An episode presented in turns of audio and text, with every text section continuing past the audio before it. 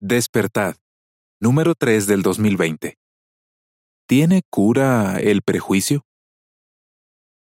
Es fácil ver que otras personas tienen prejuicios, pero quizás sea más difícil reconocer que nosotros también los tenemos. Veamos algunos consejos que nos ayudarán a tratar a todos por igual. Fin del artículo.